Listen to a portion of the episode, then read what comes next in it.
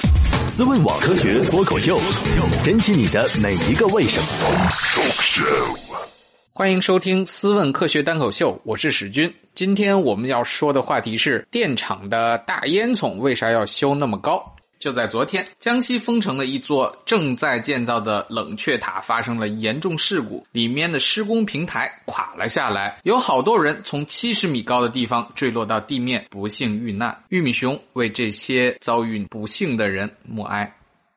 那什么是冷却塔？冷却塔为什么要修那么高呢？如同烧开水的时候，锅盖会被顶得扑通扑通跳起来一样，火力发电厂也是用超大型的锅炉把水咕嘟咕嘟烧开，然后用水蒸气推动巨大的蒸汽轮机，再带动发电机转动。这样一来，煤炭的能量就变成电了。那些从茶壶里冒出来的水蒸气就跑到大气中去了。那么那些推完蒸汽轮机的水蒸气去哪儿了呢？那些温度降下来的水就失去了推动蒸汽轮机的能力，就变成了废水。按理说，把这些水排放到空气中去就好了。但是问题来了，对于内陆地区而言，每一滴淡水都是宝贵的，所以这些水必须回收再利用。即便是在沿海地区，那些用海水做冷却剂的电厂，它们产生的热水也不能直接排放到水里，否则电厂附近的海湾不就变成一个大锅，把里面的海洋生物都煮熟了？那些像大烟囱一样的冷却塔，就是为了降温而生的。冷空气从底部进入冷却塔，吸收了废水的热量之后，又从顶部飞了出去，这样废水就得到了有效降温，又变成了有用的冷水了，电厂就可以正常运转了。冷却塔的个头很大，个子很高，它们的冷却效率也会更高，所以现代的冷却塔也是修的越来越高。那电厂冷却塔为什么要修成大头、胖脚、细腰？的样子呢？这种双曲线设计有两个好处：一是为了对抗强风，二是为了使用直的钢梁，让冷却塔更结实。要知道，对于高层建筑而言，大风可是一个大危险。看似依然不动的高楼和烟囱，其实在风中都会轻微的摆动。而双曲面的设计可以让风很轻松的从冷却塔的身上划过，同时又不推动冷却塔。要是被风吹倒，那可不是闹着玩的。另另外，建造双曲线的冷却塔，还可以从底部到顶端一直使用贯通的钢梁。我们可以做一个小实验，拿一把铅笔来，把它们竖直的排列在一起，一转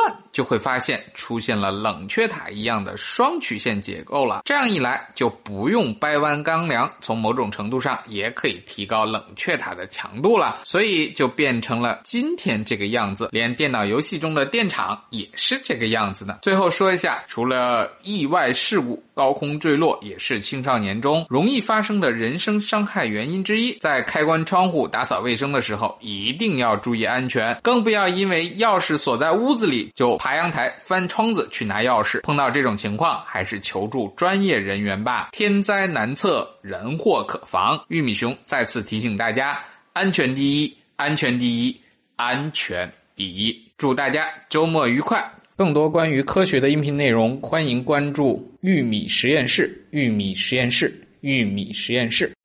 思问网科学脱口秀，珍惜你的每一个为什么。欢迎收听思问科学单口秀。本期的话题是：不要搞混了备忘录和提醒事项。我是半只土豆，来自思问网和玉米实验室。上周呢，我们提到了人生三件套中的第一个日历啊，在手机上的应用思路和使用方法啊。那我们这期接着讲这个备忘录和提醒事项。我们先来说这个备忘录啊，备忘录它也叫笔记。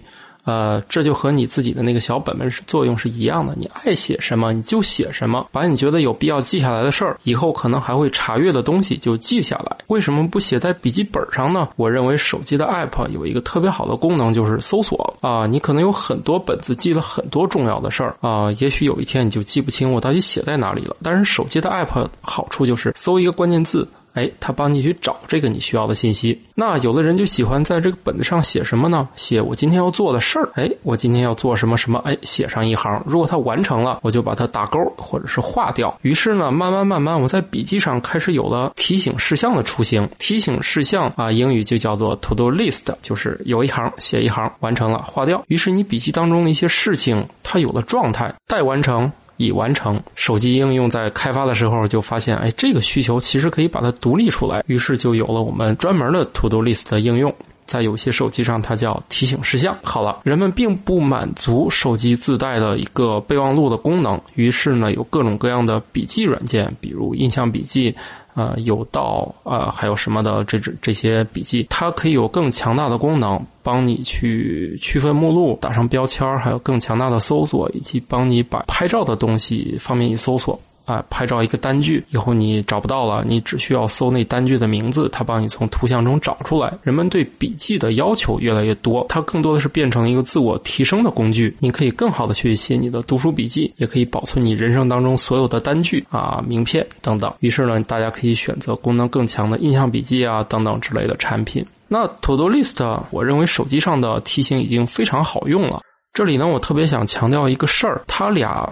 最不能混淆的是，备忘录、笔记并不是要求你不停的去查看它。而提醒事项呢，是需要你反复查看的一个应用。比如说，我们每天的工作都非常的繁忙，你很有可能正在专心致志工作的时候，不停有新的工作进来，你都需要立即的把它记在你的 To Do List 上。然后呢，这一天你需要反复不停的打开去查看我今天的工作有没有完成，这样的话才能有效的把你的。呃，To Do List 给用起来，嗯，有一个小小的作业，就是先不要去尝试使用巨大的 All in One 的这种把所有功能都汇集在一起的软件。大家应当先去尝试使用基本款啊，等大家能娴熟的使用最基本的日历啊、备忘录和。To Do List 的时候，大家再去考虑使用更复杂的产品。那有人会可能跟我说，我觉得有一个软件，它里面既可以记笔记啊，也可以定时提醒，它也能建立 To Do List。